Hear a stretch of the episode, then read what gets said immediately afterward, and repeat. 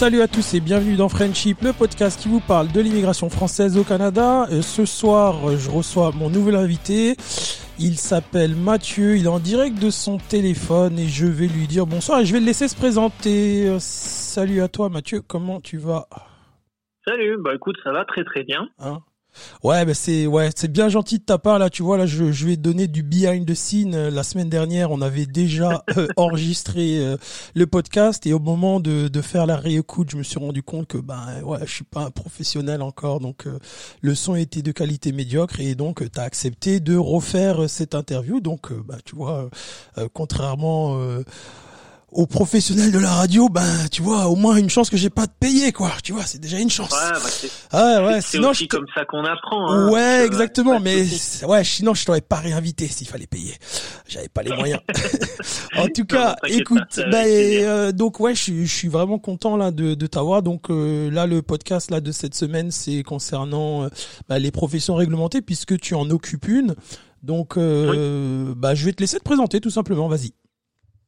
Donc, euh, ben moi, je m'appelle Mathieu, j'ai 38 ans. Et je suis arrivé au Canada en juillet 2017 avec euh, avec ma femme, euh, avec un permis jeune professionnel. Euh, et puis voilà, après euh, après j'ai continué à faire mon petit bonhomme de chemin au Canada, permis jeune pro. J'ai fait ma demande de CSQ et puis ma demande de résidence permanente. Et puis là, nous sommes résidents permanents officiellement depuis le 11 janvier, je crois. Bah, je te félicite, hein. c'est bien, ça a été quand même assez rapide. Merci hein. beaucoup. Hein, c'est, on sent. Euh, bah, Disons qu'à l'époque, parce que ça a changé, à l'époque, l'avantage, c'est qu'on pouvait faire la demande de CSQ au bout d'un an. Avec le, via le PEQ, hein, c'est ça, via le, programme d'expérience e québécoise, donc qui permet avant avant la réforme qui date. Je pense que la réforme c'est l'année dernière, hein, c'est ça. Hein?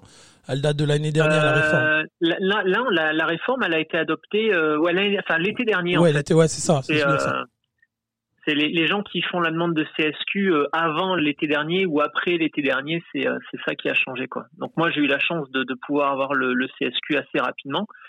Euh, et puis après embrayer avec la, résidence permanente. La résidence permanente, en tout, il a fallu bah, quasiment deux ans pile poil pour pour l'avoir. Deux ans pile poil là et juste là comme ça là, je, je fais pas les questions dans l'ordre là, mais combien ça vous a ton processus d'immigration au complet toi il t'a coûté combien? Euh, alors si on, si on parle que de l'administratif, en fait, il y a, y a, deux choses à prendre en compte. C'est d'une part le, tout ce qui est euh, CSQ, PEQ, la résidence permanente. Là, à deux, on a dû en avoir pour euh, 3000, 3500 dollars, tout mhm. compris avec les visites médicales et tout ça. Euh, et après, il y a autre chose à prendre en compte. Moi, j'ai une, comme tu disais, j'ai une profession qui est réglementée, donc qui est régie par un ordre, euh, ce qui fait que quand je suis arrivé euh, parce que je suis opticien, ça je l'ai pas précisé. Ouais, on va y revenir après de toute façon, mais là justement vu qu'on euh. était là-dessus, au moins comme ça c'est déjà évacué. Tu vois, on rentre dans le vif du sujet, comme ça les gens ils continuent d'écouter. Mm. Alors donc en, en tant qu'opticien, donc j'ai euh, j'ai dû faire une équivalence pour que mon diplôme français euh, puisse être validé avec cette équivalence et transformé entre guillemets en diplôme québécois. Et l'équivalence, c'est moi ça m'a coûté à peu près 5000 dollars. De, de juste faire l'équivalence, hein Ouais, ouais, enfin, ça, ça prend tout. C'est-à-dire que l'équivalence, il y avait euh, dans, dans, ces 5000 dollars là, enfin, je crois que c'était 4800, quelque chose comme ça. Bref, dans cette somme-là, il y avait les, les cours. Euh, la présenta et la présentation aux examens écrits et oraux. C'est vraiment un grand total, sachant qu'après, euh, pour relativiser un petit peu, j'ai dû en récupérer, on va dire, 75-80% euh, lors du, du retour d'impôt de l'année suivante. Ok, tu as pu le mettre sur tes, tes, taxes et les, de les récupérer. Oh, donc c'est quand même un coût global à à peu près 8000 dollars quoi, au total de, de processus d'immigration. Donc c'est de l'argent qu'il faut quand même que tu sors clair de tes poches. quoi. Voilà, même si à un moment donné, même si tu as un retour d'impôt après sur le sur l'équivalence pour euh, pour le, Là, un an plus tard, hein. Ouais, tu l'as un an plus tard, donc ce qui veut dire qu'à un moment donné, il faut quand même sortir l'argent, quoi. Ok. Donc, euh, bah donc comme tu le disais, tu étais, euh, étais euh, opticien euh, en France, donc explique un petit peu. Bah, tu, tu faisais ça, qu'est-ce que t'avais? Tu bossais pour quelqu'un? Tu avais ta propre entreprise? Qu'est-ce que, comment c'était pour toi un petit peu quand tu vivais en, en fait, j'ai en, en, France en tant qu'opticien, j'ai tout fait. dans, dans la mesure où j'ai commencé, j'ai fait mes, mes études en alternance, donc j'ai commencé à travailler en tant qu'apprenti après d'apprenti, j'ai euh, j'ai été embauché en tant, en tant qu'opticien salarié. là, j'ai évolué à différents postes jusqu'à être l'équivalent ici d'assistant gérant puis gérant. Et les sept ans avant d'arriver au Canada, j'avais j'avais mon entreprise, j'avais ma boutique. Ok, donc tu avais monté qu'on avait monté avec avec un ami à moi. Euh, et qui euh, on, a, a fait notre petite vie comme ça avec la boutique. Et puis quand moi j'ai décidé de partir donc mon associé a racheté mes parts. Et puis euh, il continue l'aventure tout seul de son côté. Et puis moi je suis parti vers de nouveaux horizons et justement, mais alors pourquoi? Bah, Comment t'avais T'es quand même, c'est quand même une job, c'est c'est un bon boulot. Euh, t'avais un statut, t'étais chef d'entreprise. Qu'est-ce qui, qu'est-ce qui fait que à 35 ans, tu décides de te dire, mais bah, je vais aller vivre au Canada? Enfin, pourquoi Qu'est-ce qui s'est passé? Euh, Il s'est passé plusieurs choses. Il y avait euh, alors ce qui, ce qui a pesé beaucoup dans la balance en fait, c'est que ma sœur habitait ici quand moi je suis arrivé. Ma sœur vivait déjà ici depuis quatre ans. Euh, et puis elle me disait le Canada c'est bien, le Canada c'est ceci, le Canada c'est cela. Et puis moi petit à petit ça, ça, ça a germé dans ma tête l'idée de tiens pourquoi pas pourquoi pas faire autre chose? Puisqu'apparemment le Canada c'était c'était vachement bien. et en parallèle de ça, je trouve que la, la situation, malheureusement, en France, c'est euh, pas mal dégradé, euh, que ce soit au niveau politique, au niveau sécurité. Et, euh, et malheureusement, quand, quand tu es, es chef d'entreprise en France, euh, c'est bien parce que tu as une certaine liberté, mais tu te rends compte que malheureusement, tu as, toujours des comptes à rendre, euh, que ce soit à ton banquier, à ton comptable, à l'État. Et euh, pas que je veuille faire le pleurnichard, mais quand on dit qu'en France, les, les, les, petites entreprises en France sont surtaxées, elles sont vraiment surtaxées, quoi. C'est euh, c'est une horreur absolue, quoi. moi, je me rappelle à une époque, ils, nous avaient fait miroiter, on enlève, euh, ils avaient enlevé une taxe, je sais plus ce que c'était. Donc nous, l'avantage, c'est que cette taxe-là, ça nous coûtait, euh, ça nous coûtait 5000 euros par an. Donc le jour où on te dit, bah tiens, sur ton bilan, tu vas récupérer 5000 euros, tu es super content. La première année, on a effectivement récupéré 5000 euros. Enfin, on a récupéré, on a évité de donner 5000 euros au gouvernement. Et puis l'année d'après, ils nous ont sorti une nouvelle taxe. Et puis cette taxe-là nous a coûté 8000 euros. Donc tu dis, oh, ouais, négatif, oh, ouais, ok, ok. Faut, euh, ok, sur une année, je m'y suis retrouvé, j'ai évité de payer 5000 euros, mais l'année suivante, tu m'as foutu une douille à 8000. Bon, je veux bien. Et puis le, le problème, c'est que c'est des surprises comme ça. Euh, quasiment en permanence, quoi. Ouais, t'en as, t'en as eu ras-le-bol du coup, t'en as eu ras-le-bol de ça, puis tu t'es dit, ben, je vais aller voir euh, ailleurs euh, euh, ce qu'il est possible de bah, faire. C'est, ça, en fait, j'en ai eu ras-le-bol parce que je me suis rendu compte qu'au bout de sept ans, malgré un, un chiffre d'affaires qui progressait, tout l'argent qu'on avait en plus, il part, il n'était pas pour nous en fait, et ça c'est aberrant. Moi, j'ai trouvé ça aberrant. Alors après, je trouvais ça aberrant parce que on était une toute petite entreprise, on était deux salariés, donc mon associé et moi, on n'avait pas un chiffre extraordinaire. Donc, je pense que pour une, entreprise qui génère plus d'argent, elle s'en sortira certainement mieux. Mais pour une petite entreprise, non, franchement, c'est compliqué. Et puis j'en ai eu marre. Ouais, bah, donc c'est vraiment un ensemble de choses en fait qui m'ont fait dire, écoute. Euh, on va on va essayer le Canada, on va voir comment ça se passe et puis. Euh, ah mais c'est ça, c'est toujours à chaque fois c'est un petit peu le, le là j'aime bien poser cette question à, à, mes invités parce que à chaque fois je, me dis ouais mais ah, pourquoi le Canada? Il y a l'Angleterre, euh, il y a l'Allemagne, euh, tu sais dans les médias ils parlent toujours de la Suède, de la Norvège, tu vois ils citent toujours ces exemples là, tu vois. C'est vrai on parle, tu sais je sais que le Canada est devenu à la mode depuis quelques années, ça c'est un fait et puis le Canada fait quand même beaucoup de de je sais pas si je peux employer le le mot propagande, mais bon, ils font quand même beaucoup de, de, de, de publicité. Euh, venez au Canada, c'est bien, etc. Dans, dans la mesure, dans la mesure où ils envoient des chasseurs de tête en France et puis qui participent aux journées Pôle Emploi pour faire de la pub pour le Canada, oui, c'est de la propagande. Hein, oui, mais je, je, je, ouais, c'est, c'est, non, t'as raison, c'est bon. Ah, me, me pars pas sur le sujet, je vais me lâcher, je vais me lâcher, arrête. Euh, ouais, non, ah mais c'est, après, non, après c'est très bien. Moi, je connaissais quelqu'un, euh, il était ingénieur euh, aéronautique, c'est Bombardier qui est venu le chercher euh, chez lui. Ils ont, ils ont carrément, ils ont quasiment frappé à sa porte. Alors, ils ont bonjour, tu nous intéresses, est-ce que tu veux pas venir travailler au Canada? Le mec a dit oui, et puis là, c'est carrément Bombardier qui s'est occupé et qui a payé tout son process d'immigration.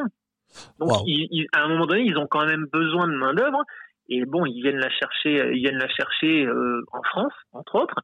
Et puis pour nous, Français, il faut quand même pas oublier que le Québec, c'est une province qui est francophone, donc on n'a pas la barrière de la langue, contrairement à d'autres pays dont tu parlais. Donc c'est aussi une, certaine facilité, j'ai envie de dire. Ouais, effectivement, effectivement. Donc, euh, mais là, comme tu disais, euh, euh, c'était quoi là, justement, la perception que tu avais du, du Canada? Parce que bon, c'est un peu biaisé parce que ta sœur t'a donné beaucoup d'informations, je j'imagine. Mais toi, euh, quand tu t'entendais parler du Canada, marcher en mille à neige, les grands espaces, c'était quoi la perception? Tu sais, je veux dire au niveau social, c'était quoi l'idée que tu avais avant de, de, de, de le vivre, quoi? Euh, bah, comme tu disais, le problème c'est que le, j'avais un avis qui était biaisé par ma sœur qui, euh, qui trouvait ça génial. La, la perception que j'en avais, moi, c'était euh, c'était la perception de, de quelqu'un de candide, si on peut dire, c'est-à-dire ces, ces grandes étendues sauvages qui, euh, qui t'inspirent la liberté. Et au final, tu te rends compte que même socialement ou professionnellement, tu es, assez libre. C'est le, le marché de l'emploi est assez libéré. Et en plus, l'avantage dans des professions comme la mienne, c'est que autant en France il y a trop d'opticiens, autant au Québec il n'y en a pas assez. Donc pour moi c'est facile de, trouver du travail, de changer de travail. Euh, et cette liberté-là on l'a pas en France. Professionnellement c'est plus compliqué, du moins pour euh, pour mon métier, c'est plus compliqué de trouver du travail en France que de trouver du travail au Québec. Ok. Et donc euh, justement parce que souvent là, bien souvent sur les sur les forums, pardon, les, les gens ont toujours les questions de bah, justement financièrement, c'est quoi les différences, comment on vit. Donc j'aimerais que tu, tu fasses un petit un petit topo. Euh, tu peux tu peux même donner des chiffres si tu veux versus comment toi et ta conjointe vous viviez en France, c'est-à-dire votre niveau de vie, le niveau des rémunérations que vous aviez, versus comment est votre vie aujourd'hui. Si tu peux faire un petit comparatif pour que les parce que bien souvent, tu sais, euh, les gens ils comparent, ils mélangent les dollars avec les euros, mais de vraiment donner euh, ta perception des choses au niveau de, ta qualité de vie que tu as maintenant versus celle qui était la tienne en France. Ah, niveau qualité de vie, bah, moi, quoi qu'il arrive, je gagne, euh, pour parler vraiment financièrement, euh, mon salaire ici est bien meilleur que le salaire que j'avais en France, que ce soit quand j'étais, quand j'avais ma société ou quand j'étais salarié. moi, je gagne plus d'argent ici qu'en France. Pour ma conjointe, c'est un petit peu mieux c'est pas transcendant, mais c'est un petit peu mieux. Donc on, a un niveau de vie qui est euh, qui est meilleur que que celui qui est en France. Après, le problème, c'est que comparer, c'est toujours compliqué parce qu'il y a des choses qui sont plus chères ici. Tu prends notamment les, les forfaits internet, les forfaits téléphoniques. Ah ouais, euh, c'est quand même hors de prix ah par rapport à la France. Euh, à côté de ça, euh, l'essence est quand même beaucoup moins cher, l'électricité est moins chère, il n'y a pas de facture pour l'eau. Pas encore, attends, ça s'en vient.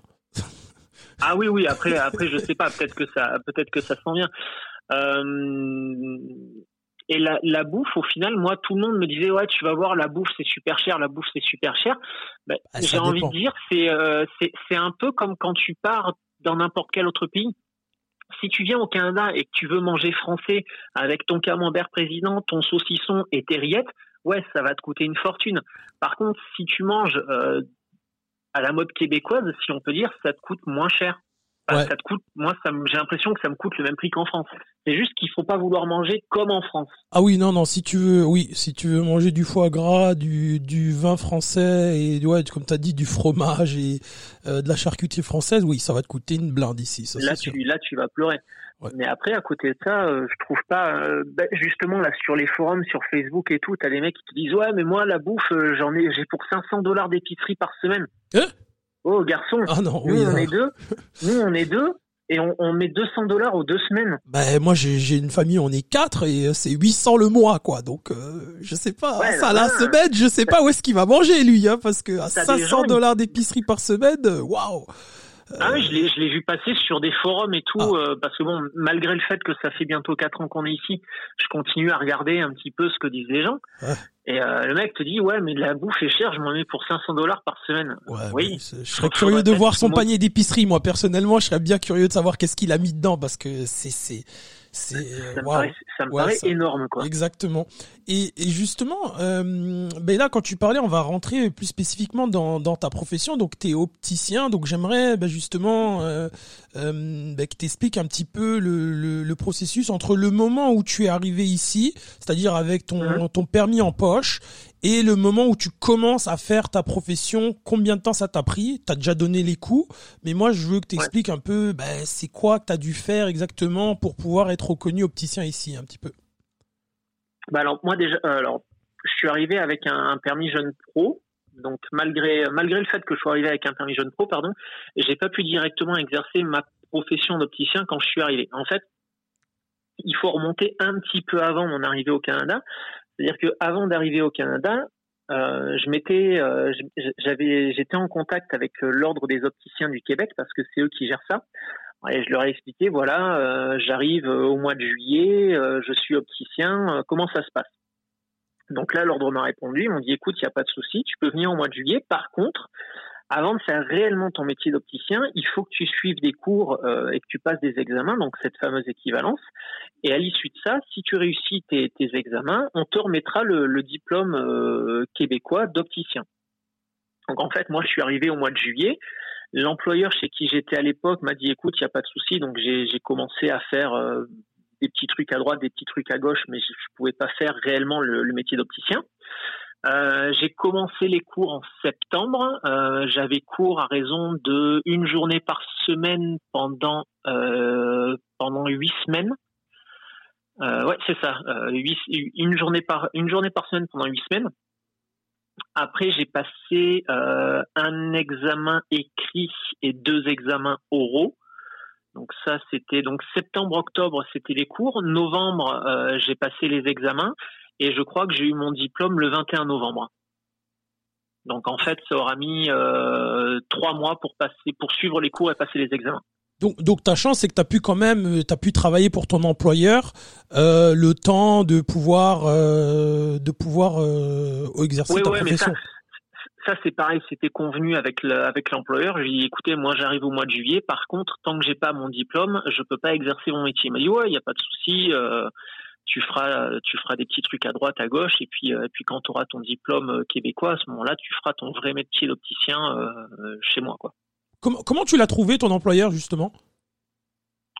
Bah, c'était c'était l'employeur de ma sœur aussi tout simplement. Ok, donc ouais. J'ai eu de la chance. Ah, t'as été chanceux. Oh, c'est bon. T'as fait, t'as fait ce qu'on. Ben, en fait, non, t'as pas été chanceux. T'as, as fait exactement ce qui se fait beaucoup ici, c'est que t'as utilisé ton réseau simplement. Oui, c'est ça. Ben, en fait, c'est euh, ma sœur. En fait, alors elle, euh, elle, elle est pas du tout dans l'optique, mais elle s'est retrouvée par hasard à être à être gérante d'un magasin pour euh, pour cette chaîne-là. Et puis je lui dit, écoute, finalement, moi, ça me dirait bien le Canada, donc demande demande à ton taulier s'il cherche pas des opticiens. Et puis il s'avère que bah, il cherchait des opticiens, donc donc c'est ce qui a permis ce qui a permis de faire ça. En plus, l'avantage, c'est que c'est pareil, j'ai de la chance à ce niveau-là. Le, comme je disais tout à l'heure, l'opticien, c'est euh, opticien, opticienne c'est un métier qui est assez assez recherché au Québec. Donc dans les grosses compagnies euh, style je sais pas moi style Iris, style New Look, ils ont vraiment l'habitude d'embaucher des euh, des étrangers, des Français, que ce soit français ou autre nationalité, et ils connaissent les, les démarches auprès de l'immigration pour ce qui est permis jeune pro. Ils sont au courant que tu peux pas bosser en tant qu'opticien directement parce que tu dois passer ton équivalence. Donc tout ça, c'est pareil. C'est des petits détails à droite à gauche, mais qui facilitent énormément les choses au final. Mais, ce que tu dis, j'aimerais, je, je veux vraiment insister sur ce que le point que tu dis par rapport au, fait là que par rapport au, fameux réseautage, parce que c'est absolument déterminant. Ça veut dire que peu importe qui tu vas rencontrer, toi ta chance c'était que tu avais ta sœur ici, mais en ayant juste un contact au au, euh, au Québec, t'as pu décrocher un boulot avant même d'arriver. C'est-à-dire, c'est de, de par la recommandation de ta sœur, tu as pu avoir un, un, un, travail. Et ça, il faut, il faut, euh, il faut euh, le marquer au fer rouge parce que c'est absolument déterminant parce que c'est comme ça que ça fonctionne euh, ici. C'est comme ça que ça fonctionne, ouais. Et puis même au-delà de ça, maintenant, moi, je vois, j'ai travaillé pour des personnes. Ils passent directement des annonces sur des sites français, quoi. Ouais, carrément. Ouais, ouais, carrément, ouais. Waouh, les choses ont bien changé, hein. Waouh. Bah, tu euh, prends nous, nous par exemple en tant qu'opticien, on a il euh, y, a, y, a un site web euh, merde, je sais plus comment ça s'appelle, enfin qui est, qui est dédié au monde de l'optique.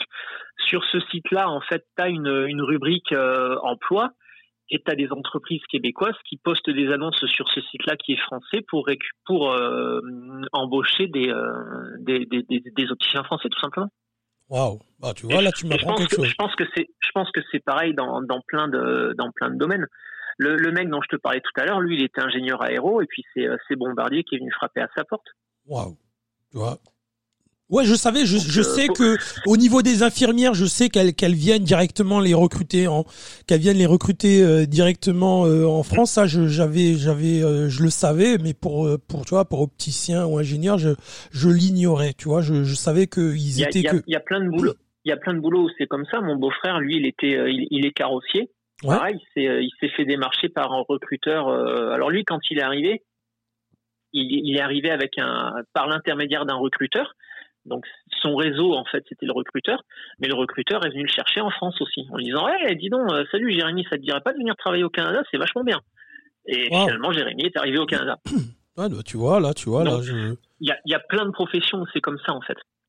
Ouais, je sais, je sais que euh, je sais que dans le camionnage c'est un petit peu comme ça aussi, qu'on peut se faire démarcher comme ça aussi, mais c'est quand même incroyable, quoi. Tu vois, c'est euh, waouh, wow, tu m'apprends quelque chose d'intéressant. Euh, maintenant, j'aimerais aussi parler de, tu sais, bah, des défis, tu vois là, les, c'est quoi les défis que tu as dû faire face, euh, ben depuis que tu as immigré ici, c'est quoi les, les choses où tu as eu du mal à t'adapter ou que tu as ouais, que tu te dis, ah, moi je suis passé au travers, mais c'était quand même compliqué. C'est quoi un petit peu de ton côté que tu as trouvé un petit peu particulier quoi? Ben moi, ben moi, j'ai pas réellement souffert de l'adaptation, si on peut dire. Pour ma, pour ma conjointe, ça a été un peu plus compliqué parce qu'elle aime pas trop le froid, alors que moi, j'adore ça. Donc, euh, pour elle, l'hiver, ça a été un peu compliqué.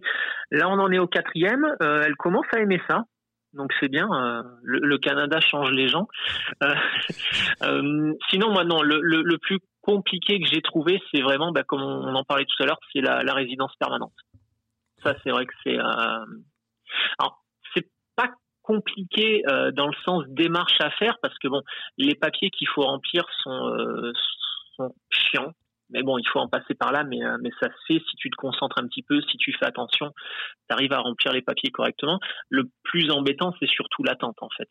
L'attente pendant deux ans, tu sais pas si ça va passer, tu sais pas si ça va pas passer.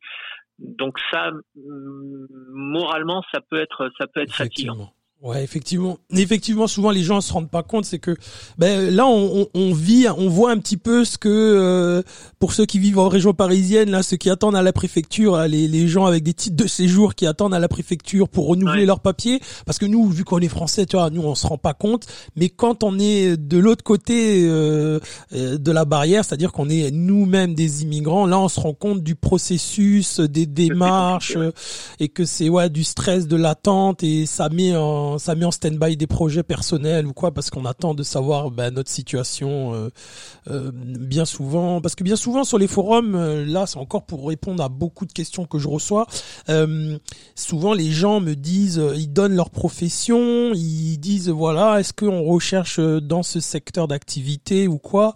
Et ils négligent absolument le, le, le primordial c'est-à-dire le visa mais les gens ne, se rendent pas compte en fait de ça. C'est-à-dire que le plus dur que les que là je, je, réponds à beaucoup de questions pour ça, c'est que le plus dur en fait, c'est pas de savoir si vous allez trouver du boulot dans votre profession, mais c'est d'avoir un visa pour venir ici de manière légale. C'est c'est le, le plus gros défi que les gens ont à faire, c'est d'avoir un visa. Une fois que les gens ils sont ici, bon une fois une fois que tu es ici, c'est beaucoup plus facile parce que de faire les démarches de France, d'attendre, etc. avec le décalage horaire, passer des coups de fil, ça peut s'avérer compliqué, mais le plus dur, c'est d'obtenir un visa. Ouais, le plus dur, c'est d'obtenir le visa. Et puis après, si tu envisages de rester, c'est enclencher le processus euh, CSQ plus RP. Euh, ouais c'est comme souvent en fait le plus compliqué c'est l'administration. ouais bah c'est c'est ça mais encore ça va l'administration euh, l'administration du Québec disons n'a n'a n'a pas euh, disons qu'elle est c'est une grosse machine aussi mais elle fonctionne quand même un petit peu mieux que la grosse machine en France. Ça fonctionne un peu mieux qu'en France. Il y, a, y a une chose que j'apprécie énormément et puis là je peux encore en témoigner parce qu'on on, on a été il y a pas longtemps justement à Service Canada là. Ouais. Je sais plus comment ça s'appelle. Ouais c'est quoi pour le c'est pourquoi Pour le pour le c'était pour le numéro 9. Ouais non ouais, c'est Service Canada. Ouais, c'est Service Canada ça. Service Canada, il y a une chose que moi j'adore. Bah, enfin alors après j'ai peut-être du bol mais je suis toujours tombé sur des gens gentils. Non, c'est c'est quelque chose de c'est quelque chose de de courant. Ça c'est c'est je, je, me rappelle les, les démarches administratives en France non seulement c'est chiant, et une fois sur deux tu tombes soit sur quelqu'un qui fait la gueule, soit sur quelqu'un qui sait pas comment il faut faire.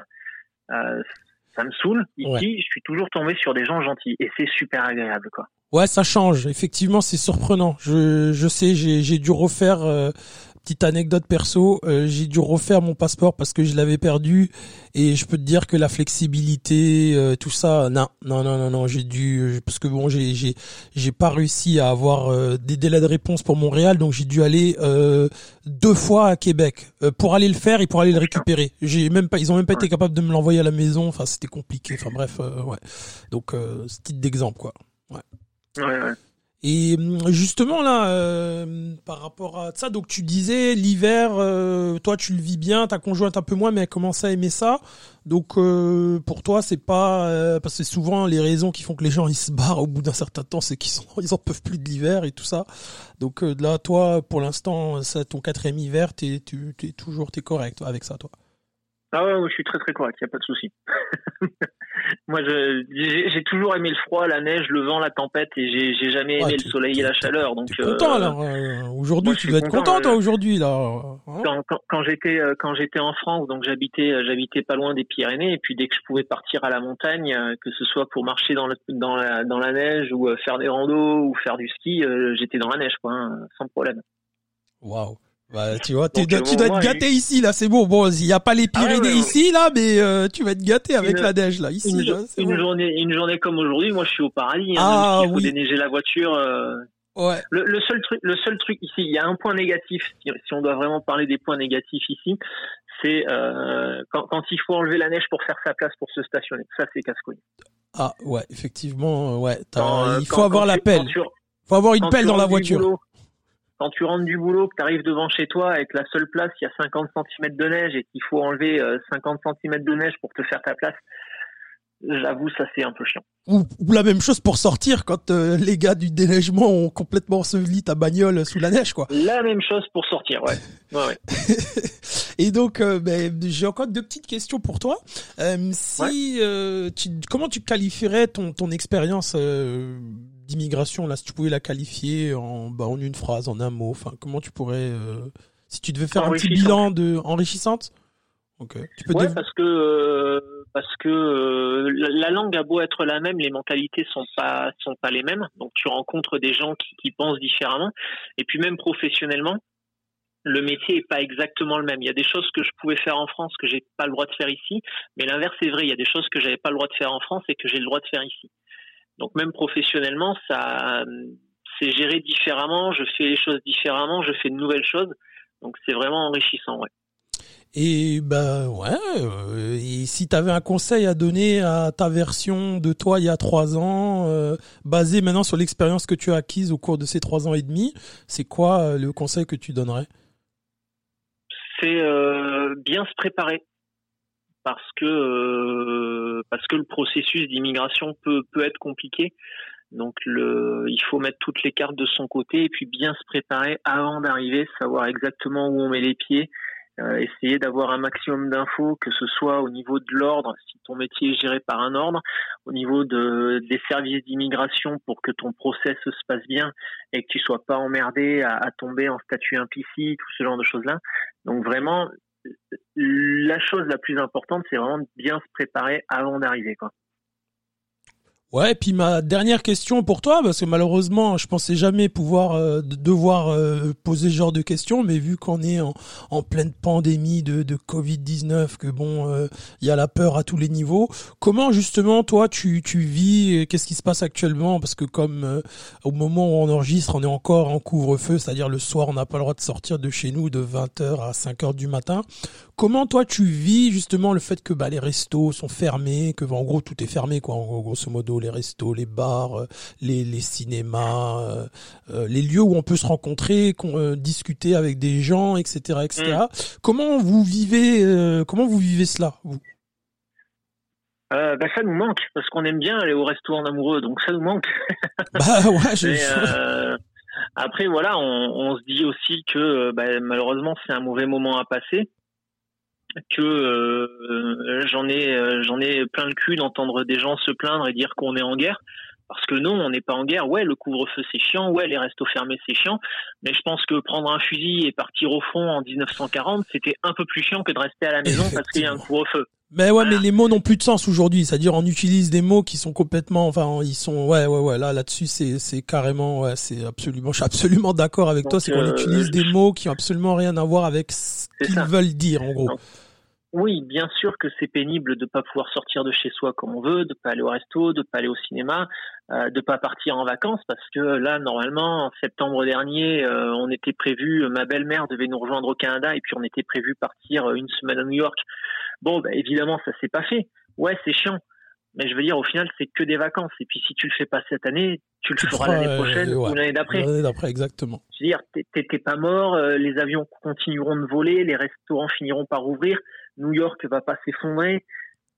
C'est chiant. C'est pas la guerre en gros quoi. Reporté en fait. Ouais, c'est pas la guerre quoi. Ouais, effectivement. Non mais c'est vrai, c'est vrai, c'est qu'on met plus en perspective ce qui se passe actuellement. C'est un petit peu, euh, c'est un petit peu dommage. Mais au moins à travers, à travers ça, c'est bien que, c'est bien que tu vois, parce que moi je, je tu sais comme toi, je regarde ce qui se passe en France, mais d'un œil différent. Et des fois, moi, je suis complètement, je me dis ah ouais non mais c'est vraiment n'importe quoi. Enfin tu vois, je me dis mais en fait, euh, calmez-vous quoi. Enfin tu vois, t'es quand même euh, relax quoi certains ont tendance à aller trop loin, ouais, peut-être. ouais, ouais. Ben on va on va conclure là-dessus. Euh, écoute, ben je te remercie de m'avoir donné une deuxième chance. J'espère que tout va bien se passer. Avec grand plaisir. Et euh, ben donc euh, ouais, ben si euh, vous aimez le podcast, n'hésitez pas à liker la page du podcast sur Facebook. Et puis le podcast, il sera disponible sur toutes les plateformes de de podcast qui se respectent. Hein. Donc vous tapez Friendship Podcast et vous allez trouver les diverses émissions que j'ai fait déjà au préalable. Donc euh, euh, je vous remercie euh, d'écouter ça. Je, suis même étonné qu'il y a vraiment des gens qui écoutent, hein, parce que je fais ça juste pour moi en général. Non, je déconne, mais mais je suis quand même je suis quand même content qu'il y ait des gens qui écoutent, donc ça fait plaisir. Et bah, je vous dis à très bientôt pour un autre épisode. Je ne sais pas quand, parce que les gens c'est difficile de les faire parler. Donc portez-vous bien et faites attention à vous. Merci, à la prochaine, bye bye.